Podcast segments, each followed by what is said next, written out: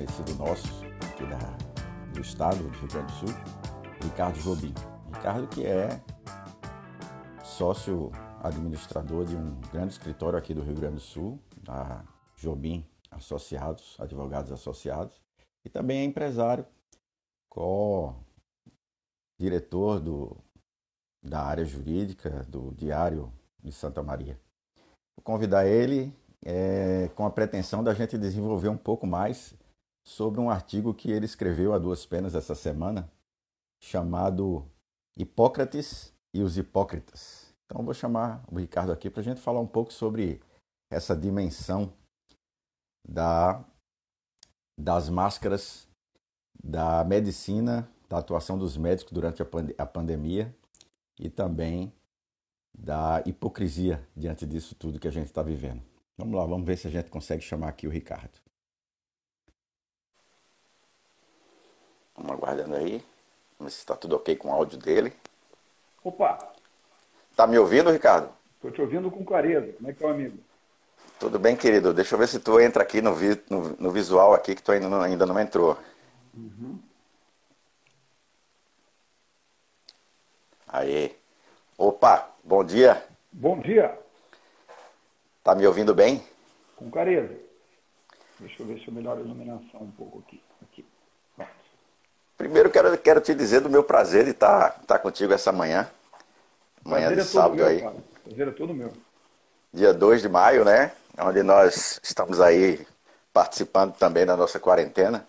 Uhum. Né? Dentro, dentro daquilo que tem se colocado para nós aí. Com a surpresa boa dessa semana da gente ter, ter sido presenteado com um texto teu aí a duas penas, né? É.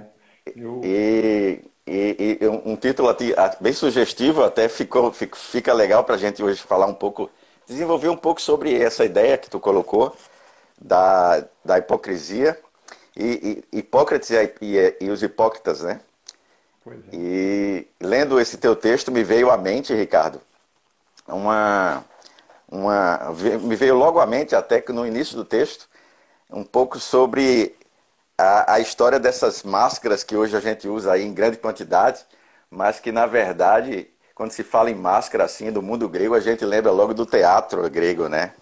Sim. E quando, e quando ela, essas máscaras surgiram ali nas tragédias e nas comédias gregas, uhum. elas, elas vinham com certos exageros né, na, na, na, na sua concepção do, das faces e, e, dos gestos que aquele personagem do teatro grego ali, ele tinha muitas vezes que ter a distância, as pessoas verem se aquele personagem era um personagem triste, se era um personagem feliz, e aquelas expressões eram bem marcadas naquelas máscaras, que eram chamada, chamadas de, de prosópon, que depois no latim eles, eles passaram a chamar de persona, Daí porque a gente, quando fala em personalidade, a gente lembra um pouco dessas máscaras que a gente usa no nosso dia a dia, né, como sendo a expressão maior da nossa personalidade.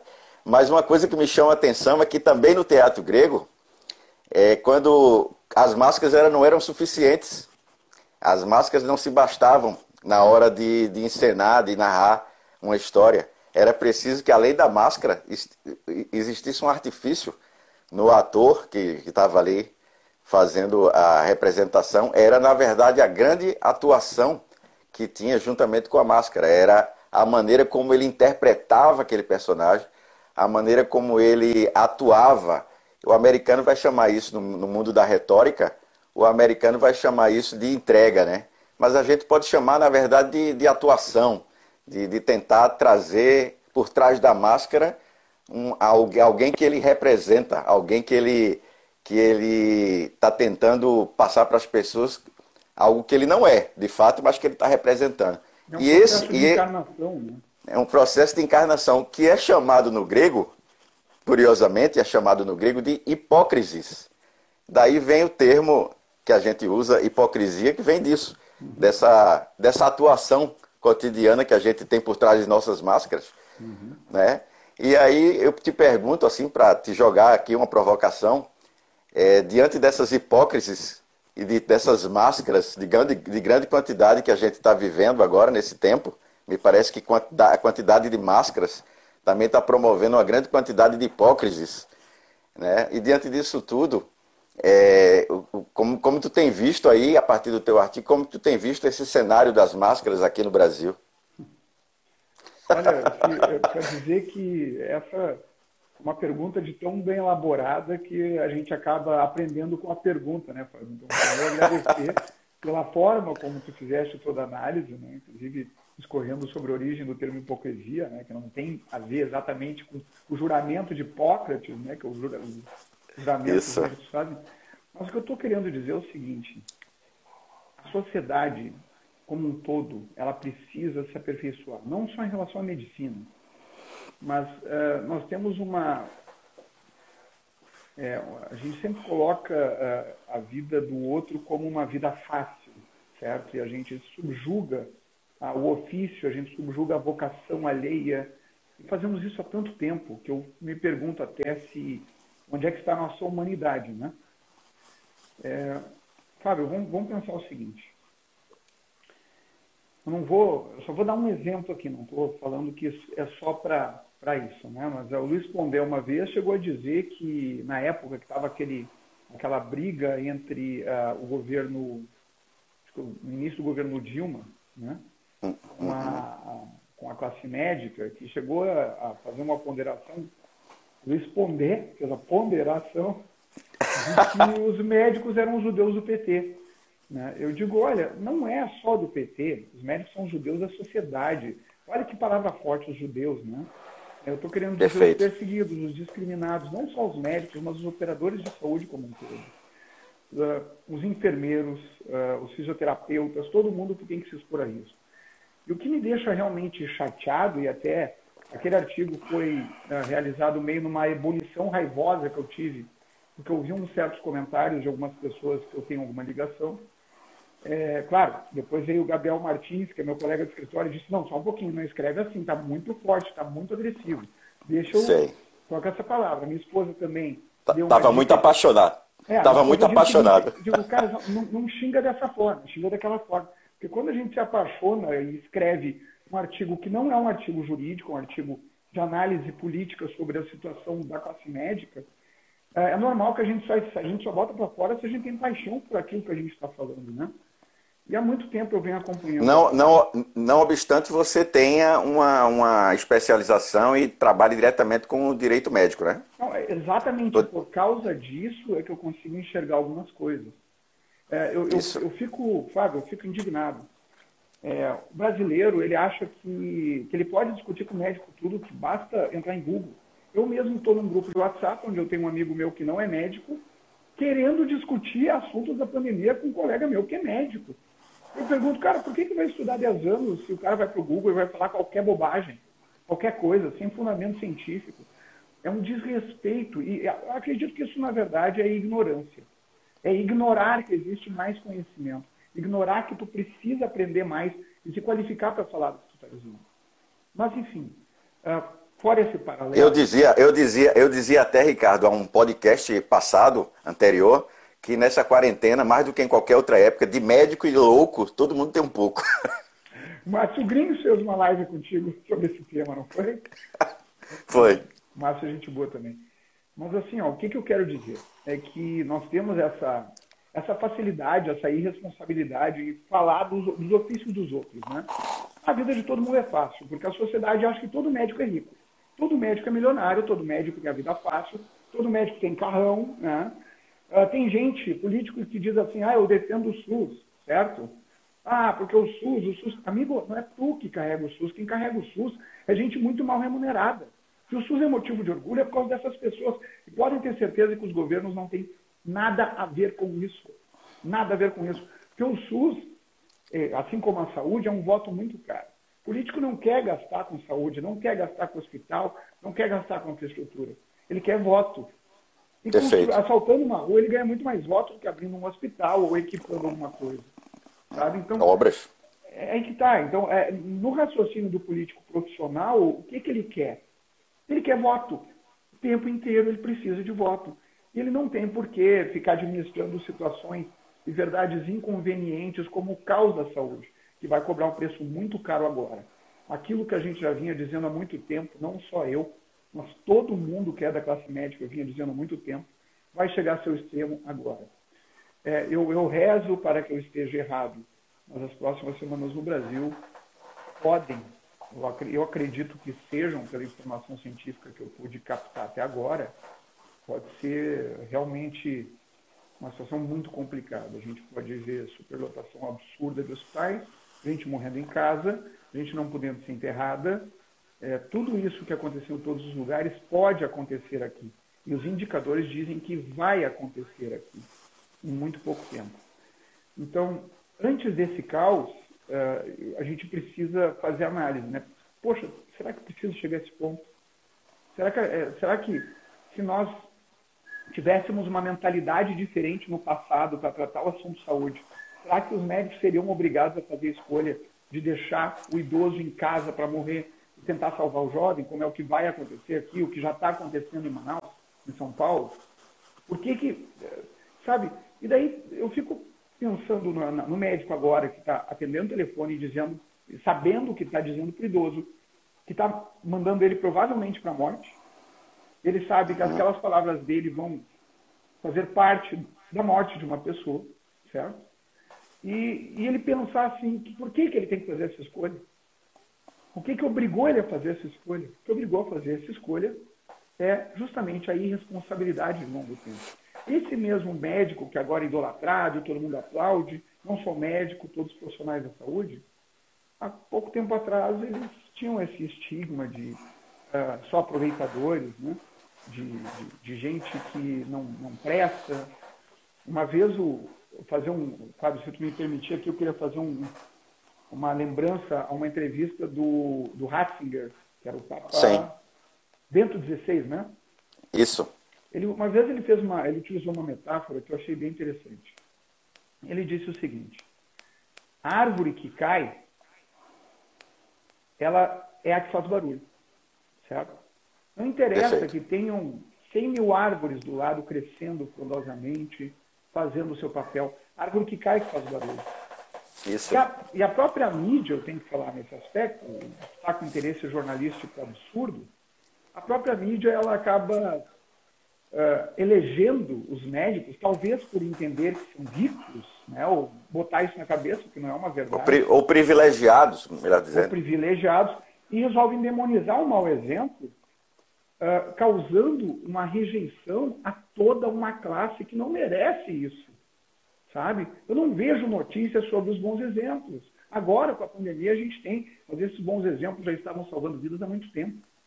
Uhum. O caos é o dia a dia dessas pessoas há muito tempo. O diferencial agora é que é caos assumindo o risco de vida.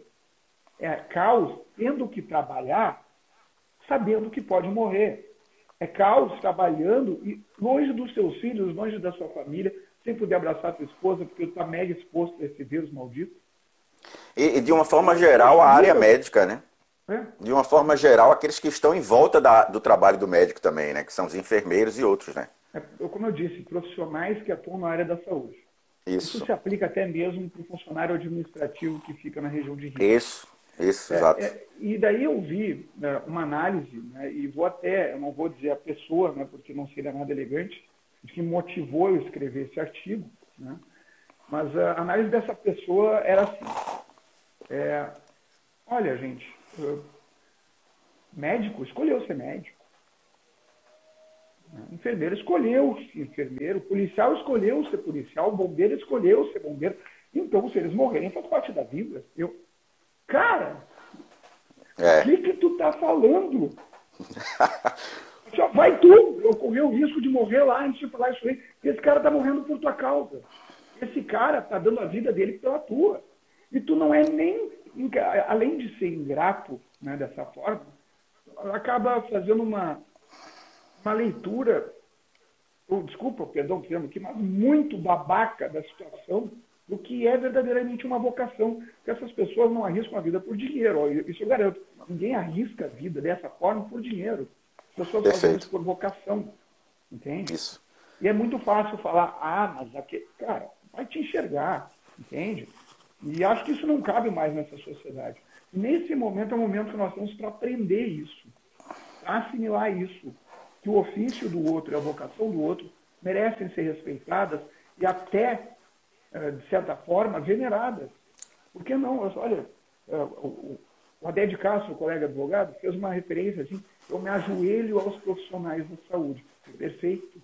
Eu me ajoelho. Por quê? Porque, é, primeiro, é uma questão de entender a realidade. E, segundo, é uma questão de nobreza esse reconhecimento. E eu espero que a sociedade possa evoluir nesse momento. Entende? É, eu, eu, existe uma, um, um chavãozinho, uma, uma, uma ilustraçãozinha teológica que diz que, que você, normalmente, nos espaços que você circula, você não consegue, é, ao sair, dizer rapidamente onde você viu o extintor. Normalmente o extintor onde eles, onde eles ficam, eles ficam numa cor bem chamativa, que é a vermelha, em lugares onde eles possam ser rapidamente encontrados, mas se você pergunta, curiosamente, para as pessoas, nos lugares onde elas circularam e saíram, você pergunta, ela muito, muito provavelmente não vai, não vai dizer onde, onde ela viu o extintor. Mas quando o negócio está pegando fogo, todo mundo corre para ele, né? Então, há algumas, algumas, algumas figuras, como a figura do médico, do, de, dessa, dessa profissão, desses que são vocacionados, eles têm um pouco dessa imagem do extintor. A gente só lembra quando precisa. Né? A saúde, que é algo um bem essencial para todo ser humano, a gente muitas vezes nem dá esse valor. Mas, assim, querendo te provocar um pouco mais em relação a isso, é, eu, eu, vejo, eu vejo essa questão muito ligada à, à imagem do médico durante, durante os, últimos, os últimos 100 anos, é, vamos dizer assim. E eu sou filho de médico, né? E eu convivi com essa dinâmica da imagem do médico durante a minha vida inteira, né? Meu pai hoje é um médico aposentado, tem 81 anos. Mas, assim, a minha vida inteira eu, eu, eu trabalhei muito com essa dinâmica da imagem do médico, de quanto ele é querido e tal. E eu me, me lembro de perceber que essa imagem de um cara que veste branco, né? De alguém que tem um, uma, uma, um papel especial na sociedade, a palavra especial está realmente bem colocada aí. Essa, essa imagem de alguém que tinha uma relação muito próxima com o seu paciente, com o seu, com o seu, é, com as pessoas de uma forma geral, onde ela, onde ela ocupava, é, vamos dizer assim, um lado isso aí está muito próximo ao desejo da, e aquilo que surge como vocação dentro das pessoas que vão para essa área médica. Essa imagem de ser alguém realmente que, que, que ocupa um lugar na sociedade, ou que ocupava um lugar na sociedade, onde você tinha esse espelhamento do próprio, do próprio profissional como alguém é, que, que via no outro a possibilidade de exercer essa vocação. Ou seja, ela via no seu paciente a possibilidade dela se ver como alguém que tem um papel importante naquilo que faz. Mas hoje, e aí eu digo hoje porque isso de um tempo para cá isso acontece, é, me parece que essa autoimagem do médico, ela, a própria imagem social parte também um pouco da autoimagem do médico. Talvez o médico não olhe mais para o paciente, olhe para o seu colega, olhe para alguém que está do lado, é, do, olhe para seus pares e veja, ao invés de ver realmente alguém tão vocacionado quanto, vê de repente um, um, uma, uma, alguém que está competindo, né? alguém que ele encontra num congresso, alguém que pode ter mais prestígio do que você. Então, é, é, me parece é, que de um, alguns anos para cá, essa própria autoimagem do médico ela mudou. Ela, ela parece ser alguém que olha muito mais para a sua profissão como alguém que está buscando prestígio profissional do que propriamente aquela imagem romântica do, do cavaleiro solitário que veste branco, que era conhecido pelas famílias, que, que fazia um papel, inclusive, quase um papel até místico em alguns momentos, né? Dentro da história. É. Aquele, aquele, que, aquele que ressuscita as pessoas, né? E, e, só vou te deixar falar porque assim tem aquele chavão que diz que engenheiro se acha Deus e médico tem certeza, né? Isso aí surge por causa do, do isso aí surge por causa dessa, desses apelos populares. Hoje eu vejo muito isso. Hoje, hoje eu vejo porque eu acompanhei um pouco a dinâmica em casa, eu acompanhei um pouco isso desse cara que veste o jaleco e é um cara quase um cara quase visto como um, um, alguém é, encantado, né? E hoje para hoje o médico está muito mais preocupado em ser colocado, em, em estar se vendo. E aí eu estou tentando dar minha opinião em relação a isso. Me parece que essa autoimagem está ligada muito mais a uma presença dentro de um catálogo de um convênio médico do que propriamente alguém que quer ser lembrado porque, que salvou, porque salvou alguém. Né? O que é que tu acha? Olha, é, eu acho que, bom, primeiro que existe uma certa demonização do sucesso no Brasil. Né? Ou seja, alguém que busca uma carreira profissional de sucesso e busca ter sucesso é visto como criminoso também. Tipo, ah, não, esse cara está querendo ter sucesso. E daí, todo mundo tem direito a buscar isso. Claro, então, claro. Na, Constituição, na Constituição americana tem uma frase que no Brasil a gente não vê, mas deveria ser incluída, que é the pursuit of happiness, ou seja, a busca da felicidade. Todo mundo tem direito a ter sucesso. Parece que ter sucesso no Brasil é crime, mas, enfim, ah, não, ele buscou porque ele quer ter sucesso profissional, não porque ele tem missão que é se para os outros. Que papo Sim. é esse? Né? Que papo é esse? Que maluquice é essa? Ele pode buscar pelos dois motivos. Eu vou dizer o seguinte: o que buscou uh, por sucesso profissional, ele vai se deparar com a realidade dela. É, é, é, tudo bem, é, vamos, vamos colocar um pouco no lugar do médico e, e tentar ver, inclusive para os que têm dificuldade de relacionamento, né, que acabam ganhando essa fama de ah, acham que são deuses, né? Mas uhum. uh, pensa no dia a dia, amigo. Pensa no dia a dia. Claro. Pensa o que é tu construir tua carreira, uh, né, uh, exercendo a medicina, é, achando que algumas coisas poderia ter feito melhor, o que é bem diferente de erro, uh, imaginando a consequência dos teus atos. Pensa um cirurgião cardíaco, por exemplo. Um, um cirurgião claro. geral, um clínico. Né? É, é, imagina só o que é ir para casa pensando, cara, e se eu fizesse diferente, aquela pessoa talvez pudesse ter sobrevivido. Sabe o que é tu ter que procurar uma família e dizer, bah, sinto muito. É, olha, é difícil isso. Psicologicamente é muito difícil. E para quem trabalha no sistema público de saúde, de saúde é um estupro. É um estupro Isso. psicológico. Então é fácil dizer como é que está o estado psicológico do médico, se ele está sendo simpático ou não. Difícil entrar na, na, no mundo dele para entender toda essa construção e como isso funciona. Amigo, Me parece que, inclusive. A, a, até as revistas científicas estão abandonando o próprio respeito. A Super Interessante, por exemplo, colocou uma capa um dado que de científico não tem nada, é uma, é uma piada de muito mau gosto, dizendo que a maior causa de morte no Brasil era erro médico. Absurdo. O quê? Não, primeiro assim, ó, a, a, babaquice é tão grande que o pessoal acha que medicina é ciência exata. Pô, tu administrou teu medicamento, eu fiz minha escolha. E todo mundo tem bola de cristal depois do que aconteceu, né? Ah, não, agora olhando isso daqui, isso daqui, aconteceu aquilo. Então, se tu tivesse feito aquilo, tu teria salvo o paciente. Né? Teria salvado o paciente. Bom, ponderações são muito fáceis de fazer. Só que os corpos, o ser humano, a biologia, ela não é ciência exata. E a sociedade fica cobrando excelência como se ela fosse uma ciência como engenharia, por exemplo. Falou dos engenharias que acham, dos engenheiros que acham que são deuses, né? Claro. Engenharia, tu constrói um prédio, tu tem alguns requisitos que tu é obrigado a seguir, que são perfeitamente verificáveis como erros crassos. Claro. Não, não. Por exemplo, é, quantos medicamentos tem em teste para tratar o Covid? São pois vários. é, não sei. Se um paciente está no, no leito de morte, né, digamos, vai morrer, ah, mas eu não vou administrar esse medicamento porque ainda não existe evidência científica que ele traga resultados ou que ele possa piorar. Mas o paciente vai morrer igual. Tu administra o medicamento ou não? Pois é. Depois que morreu, não adianta administrar nada, meu amigo. Então, é, isso vai ser visto como erro? Vai ser visto como uma conduta negligente? Não é assim, não é assim. É, é, as próprias perícias em ações indenizatórias é, contra médicos, elas são perícias comparáveis às perícias de engenharia em questões técnicas de imóveis, por exemplo. Uhum. E não deveria ser assim. Não deveria ser assim. Sabe? Porque, no fundo, a opinião do perito é o que acaba definindo se o médico efetivamente errou ou não. A opinião do perito varia muito, mas a opinião do perito não é norma, sabe? Não existe uma norma desobedecida. A opinião do perito não pode se tornar um motivo é, de uma condenação. Entende? Então, por aí vai. Mas, enfim, é, dentro de todo esse, esse quadro que a gente vê, eu acho que fica a reflexão. Tá? Vamos entender do que, que se tratam os profissionais de saúde. É, agora, por exemplo, o USME fez 50 anos, né? É, agora, semana passada. Sim.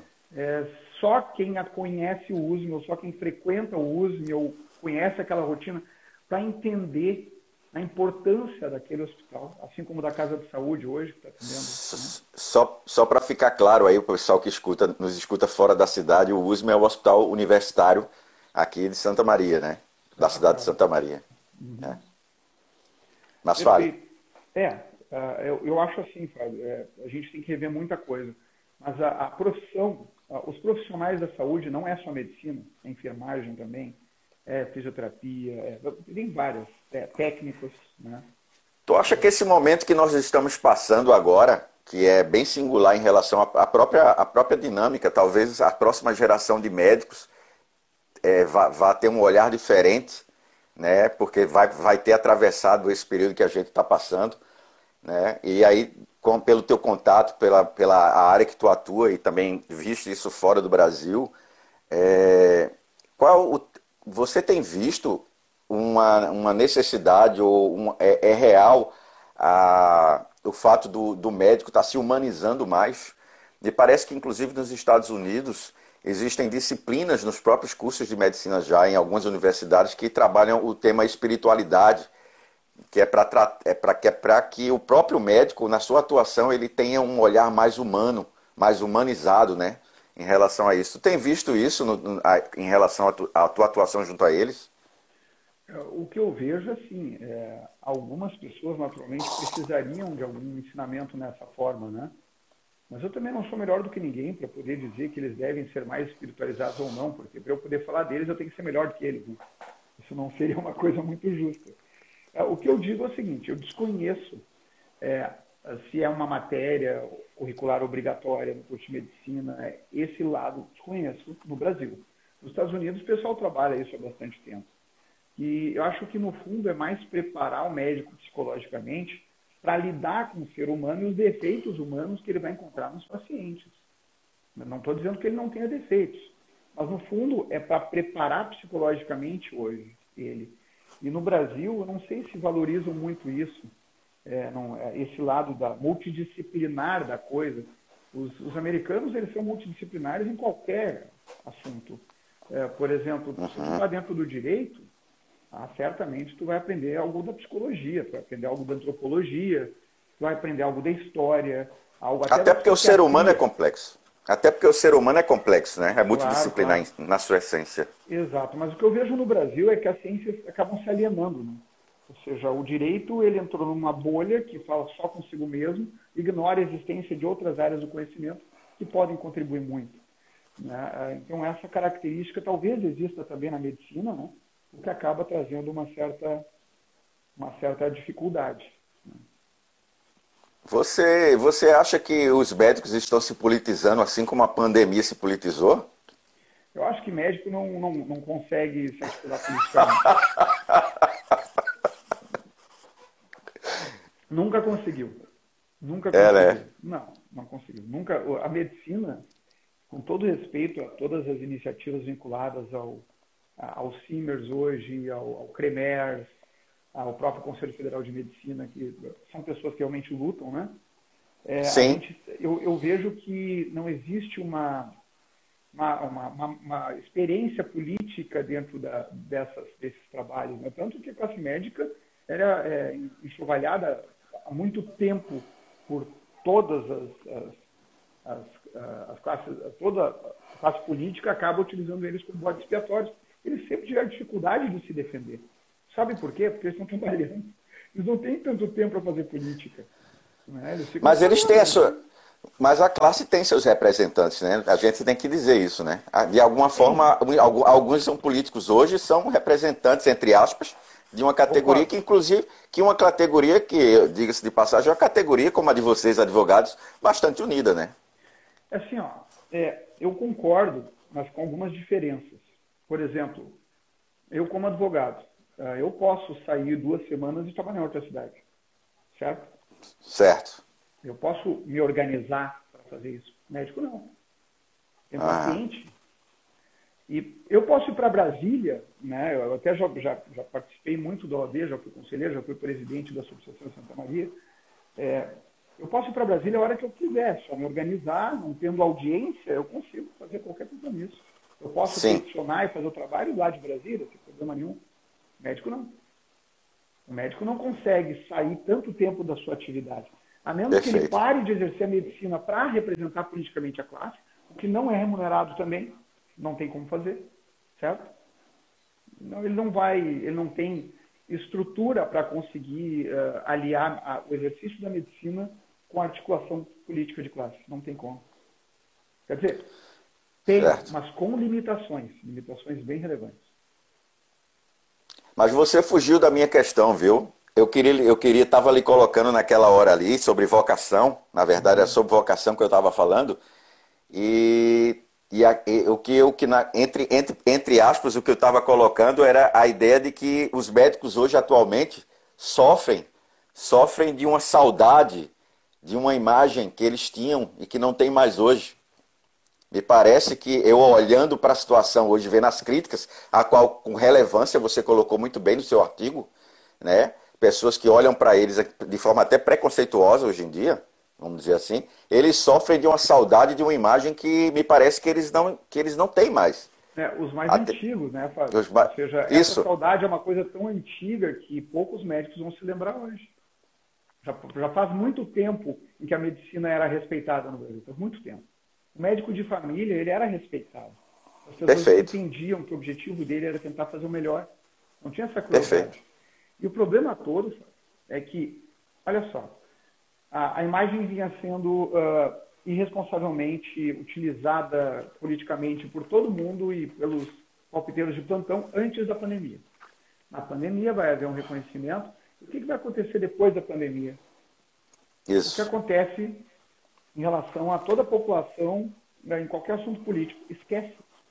As pessoas vão esquecer esses méritos de hoje e vão voltar com a babaquice diante. Vão voltar, não, vão voltar a não ver o extintor. Vão voltar a não ver o extintor, porque, sabe, é, e, e essa irresponsabilidade, quando ela parte de pessoas, sei lá, sem instrução ou com limitações, a gente entende. Mas a gente vê jornalistas, a gente vê é, profissionais de vários lugares, não só jornalistas, mas é, pessoas que realmente não têm ideia do que estão falando, patrocinando isso, líderes, às vezes atores, atrizes, né? Tem coisas assim que eu realmente fico, fico chateado do jeito como são tratadas, não pelo tema em si, né? mas o jeito como foram tratados, por exemplo, violência obstétrica, certo? Juntaram duas palavras do nada e saíram por aí perseguindo as pessoas, sem saber, olha só, eu, vou dar um exemplo sobre a questão da, da violência obstétrica, que é uma coisa que eu achei ridícula. É, saiu um programa do Profissão Repórter na Rede Globo, certo? Uh, fazendo comparação. Olha, olha a maluquice, cara. Me diz se eu, se eu tô louco ou se a coisa está muito errada mesmo. Uh, parto humanizado em jacuzzis, em banheiras de hidromassagem que acontecem em tal lugar que é referência, comparando com a Sim. casa de saúde daqui, que não tem verba nem para pagar médico direito. Sabe? Absurdo. Ah, é, e, é como se aqui a violência, e quando fala violência, todo mundo, fala, todo mundo pensa, violência obstétrica é praticada por alguém. Todo mundo pensa né, numa, numa obstetra ou uma obstetra cometendo, maltratando a mãe e tudo mais. A violência obstétrica é do Estado. Vamos entender, Estado como noção abstrata, Estado, município ou União. Não é dos médicos. Certo? Então, é, isso me chateia bastante. Isso me chateia bastante. É impressionante como me parece que o próprio sistema que já está sucateado, né?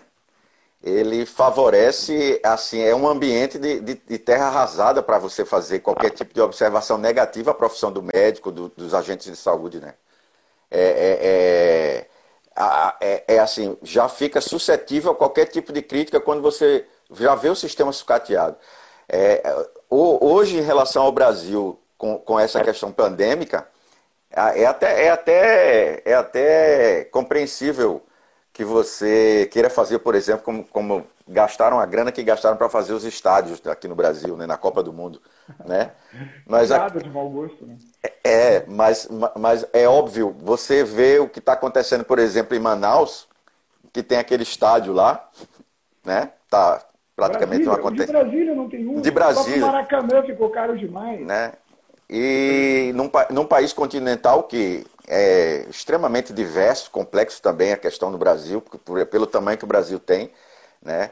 É, até acho justo as comparações que se faz em relação ao, ao, ao desenrolar do cenário da pandemia aqui no Brasil com, com países pequenos em relação ao território, né? Mas você, você vê que é, é, extremamente rápido e fácil você fazer qualquer tipo de crítica, porque você olha para o sistema, né? apesar de que eu acho que o SUS, em alguns aspectos, ele é pouco valorizado, deveria ser bem mais. É, os pela profissionais. Forma... Os profissionais. Prof... É, os profissionais. A parte, a parte, boa do SUS é carregada pelas pessoas que atuam. Isso. então, é, nada é... a ver com os governos. Nada. Isso, é, exa exatamente. Você chegou onde eu queria. SUS, né? Eles Isso. nem pagam em dia para poder falar alguma coisa. É, é você, muito você... pouco e não pagam em dia. O que, que eles querem, cara? É, e você chegou onde eu queria. Você chegou onde eu queria. Na verdade, quando você olha para o sistema, você vê é suscetível à crítica porque você vê o sistema sucateado em relação à estrutura do sistema. Né? Mas os profissionais eles dão um recado ao contrário disso. É isso que você está falando. Né? É, assim, é, eu, eu, eu, vejo. É, vamos falar da hipocrisia de novo, né? Isso. Olha que legal é, é, é um governante. Claro, eu não posso ser tão generalista para dizer que, que todos os casos, todos os governantes são ruins, né? Tem gente que defende o SUS, tem prefeitos, por exemplo, eu conheço alguns prefeitos, que são muito responsáveis, que entendem a importância do SUS, certo? Dentro das suas limitações orçamentárias, fazem essa parte.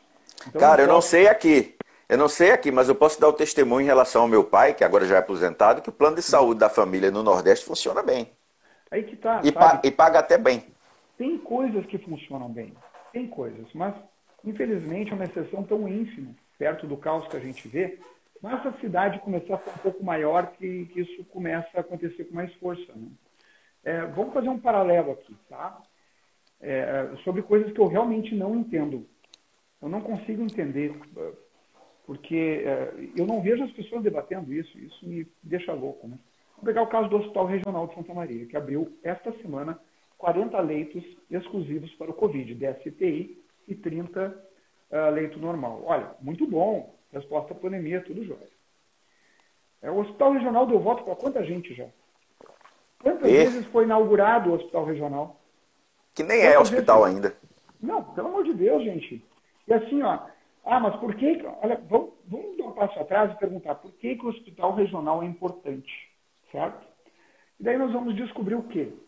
Descobrir que o hospital regional é importante porque vão abrir 140, 130 leitos, certo? Certo. Que eu me lembre, o Hospital de Caridade construiu uma, uma, um hospital inteiro, um prédio inteiro, o Hospital Cides Brum, que é um nome que reconhece muito bem né, a, a, o nome da, da, da, família Brum, que sempre se dedicou à, à comunidade, principalmente ao hospital. Perfeito. Mas que deu 130 leitos para o SUS, certo? Exatamente certo. o tamanho do hospital regional. Certo. Não pagou as contas. Eram 13 milhões em dívida. O, o Hospital de Caridade teve que dizer o seguinte: olha, eu vou, vou ter que parar com o SUS, por quê? Porque senão não vou conseguir pagar os funcionários do meu hospital na parte privada. Privada. Então, todo mundo dizendo regional, regional, regional. Cara, já tinha 180 leitos aqui, eles fecharam, não teve barulho nenhum. Entende isso? Ou seja, 180 leitos não interessa se é no regional, se é no caridade, se é na casa de saúde, se é onde for. Objetivamente Fecharam são. 180 leitos e a sociedade aqui não reagiu. Ela ficou tão apaixonada pelo prédio, pela obra, que era o símbolo, símbolo político da coisa, que acabaram esquecendo utilidade. E o que, que esse fechamento do SUS, do Hospital Cides Brum, esse calote do SUS que o Hospital Cides Brum tomou, acabou nos revelando?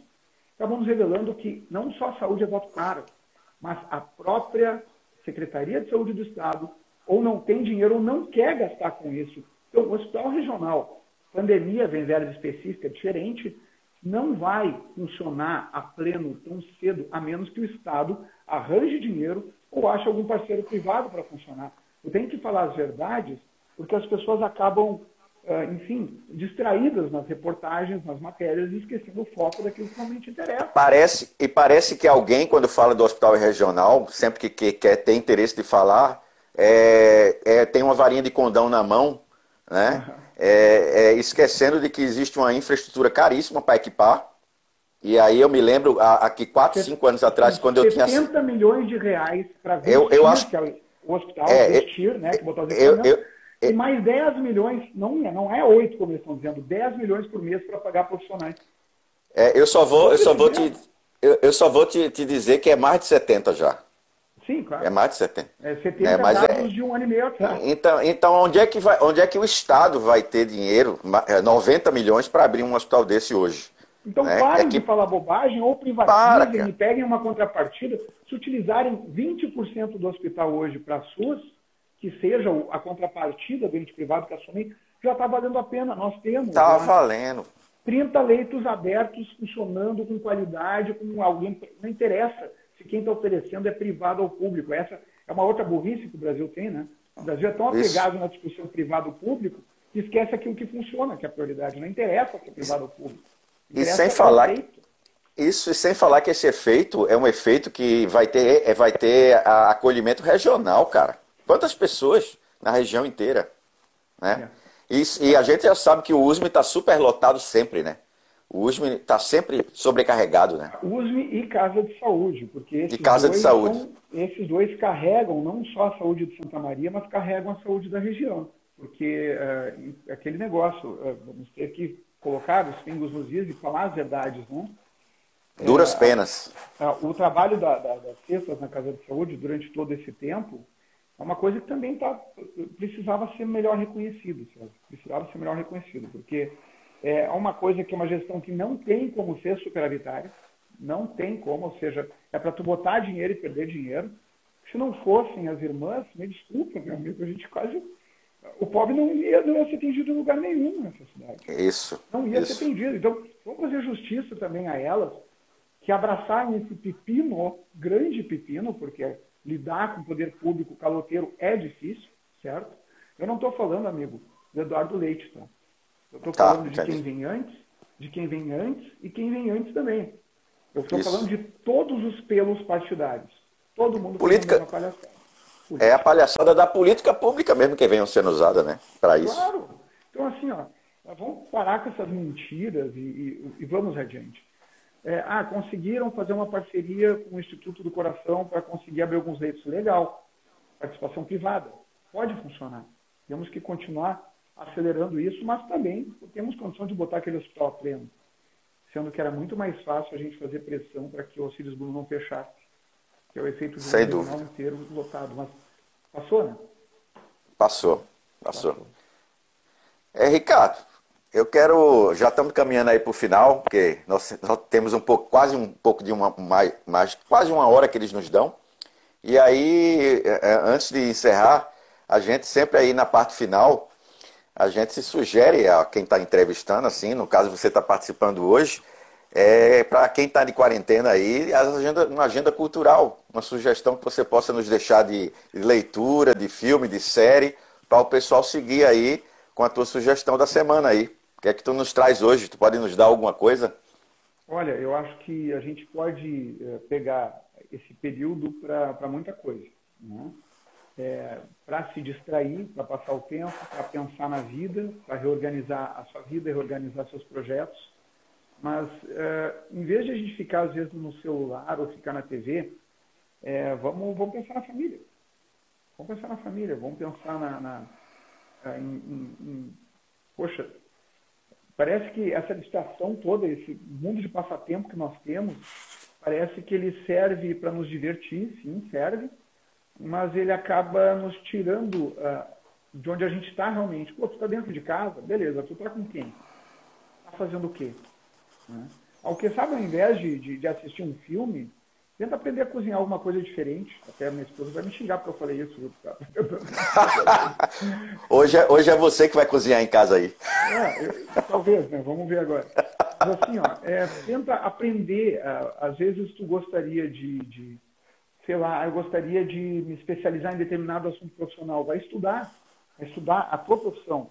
Ah, eu, eu gostaria de tocar um instrumento. Vai aprender um instrumento. Ah, eu sempre fiz uma coisa, começa a fazer agora.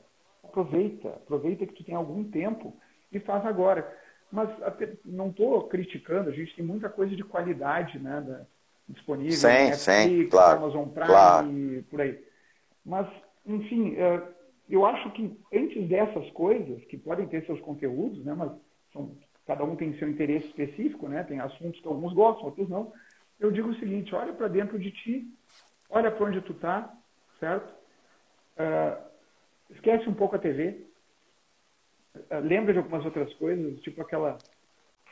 tinha uma música do Rapa, se não me engano, que falava: Faltou luz, mas era dia. O sol invadiu a sala, fez da TV um espelho, é, refletindo o que a gente esquecia. Então, é, é alguma coisa nessa linha, entende? É, é tipo é, menos conexão, um pouquinho mais de humanidade. Ah, cara, quebrasse o paradigma. Eu não, sou, eu não exemplo, eu não sou muito exemplo para falar isso. Adoro filme. Quebrasse o paradigma, cara. De, de, destruiu o paradigma, né? Tu foi o cara, o único cara que chegou agora e pediu humanização no momento de quarentena, enquanto a galera tá, tá dando tudo sugestão de filme aí. É, é, que, não, é que assim, ó, é que quando a gente descansa, a gente, e a pandemia, querendo ou não, é um descanso, é, ela acaba trazendo aqueles efeitos positivos que a gente sente quando, quando entra de férias, né? De rever Sim. as coisas, de reestudar as coisas, de melhorar. Então, é, aproveitem que vocês estão descansados para tomarem as decisões certas. Tudo bem. É um tempo que exige, vai exigir de nós, assim, está exigindo de muitas pessoas, mas a reflexão muitas vezes ela é, ela é o start para uma fuga, né? Porque as pessoas não querem encontrar com seus demônios interiores. Muitas vezes é, a dificuldade que se tem de estar em casa com a família, inclusive, tem muita gente que tem dificuldade disso, né? Claro, em, se, em, em se redescobrir nas suas relações mais íntimas, né? Mais, e mais profundas, né? Começando consigo mesmo. Começando com, com, começando com você mesmo. mesmo. Começando, começando consigo assim, mesmo. É, tenta ver o que que tu te tornou do, no passar do tempo e se tu te tornou alguma coisa que tu não gosta muito, é uma oportunidade boa para se encontrar. É, aproveita o tempo de máscaras para ver o que é que tem por trás delas, né? E tira as tuas. Começa por aí. É. Tira as Isso. tuas máscaras psicológicas e coloca as tuas máscaras para evitar o contágio. Isso, exatamente. Eu, eu vou aproveitar o, te, o seu tema do seu artigo, tá? Uhum. E o tema da, do nosso bate-papo, que tá, foi voltado para a saúde e para a dimensão da profissão dos profissionais da saúde. E vou sugerir esse livro aqui, ó. Está, tá, eu acho que está ao contrário aí, o mas médico, é o, o, o, o, médico de Rubem Alves. Eu acho que esse aqui é um, muitos dos teus clientes aí, do pessoal que trabalha na área. É um livro legal para fazer reflexões sobre a profissão do médico, sobre a vida, sobre a morte, né, que são coisas que a gente muitas vezes não para para refletir. Né? Na verdade, nós não estamos vivendo, nós estamos morrendo. Né? A gente é. tem, tanto, tem tanta dificuldade de dizer que e de falar sobre isso que a gente não diz. Eu vivo na, eu, eu morro naquela casa, não, a gente eu vivo ali. Né? Bom, a gente está né? sempre falando. É. que, bom, que bom que a gente vai morrer, porque se não é. fosse a morte, a gente não teria sentido viver, não teria urgência nenhuma, a gente não teria que realizar nada, a gente não teria que aproveitar a vida se não fosse a morte. É, aproveitar para tentar construir o nosso legado, para deixar, para deixar aí para quem, quem, quem vem. Eu queria te agradecer, né? Te que dizer que foi, cara, que foi uma honra, bate-papo, né? Tava, eu fiquei coçando para te chamar para falar quando li aquele artigo ali. Uhum. E te agradecer e te convidar depois para quando a gente voltar aí para fazer gravações aí em espaços mesmo, porque sair um pouco do, do, do live, a gente te convidar para participar mesmo do nosso podcast Contando as Favas, que é um podcast novo, mas a gente está tá apostando aí que vai, vai pegar, que já tem muita gente assistindo e ouvindo. Tá, Ricardo? Beleza. Ah, eu, eu... só deixa eu mandar um abraço para alguns amigos que estão aqui. Eu acho que eu Faça favor. O Felipe Martineto, via Michele Fração, viu o Fernando Oliveira lá de Santiago, vi agora o Michele Velasquez entrou também.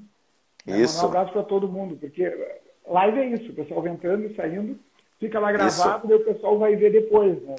É, é só avisar, avisar o pessoal que está nos acompanhando e depois vai nos ver é, na, nas plataformas de podcast, vai ser transformado isso em áudio, obviamente, e também fica no nosso canal do YouTube para você assistir quantas vezes quiser. Até me manda depois, Fábio, esses links, porque eu gostaria de compartilhar ele nas mídias sociais, na, na minha e também nas, no meu escritório, se possível. Com o maior prazer, tá? E, meu irmão, um grande abraço, fica com Deus e obrigado mais uma vez. Obrigado, Valeu. Até mais. Abraço, tchau, tchau.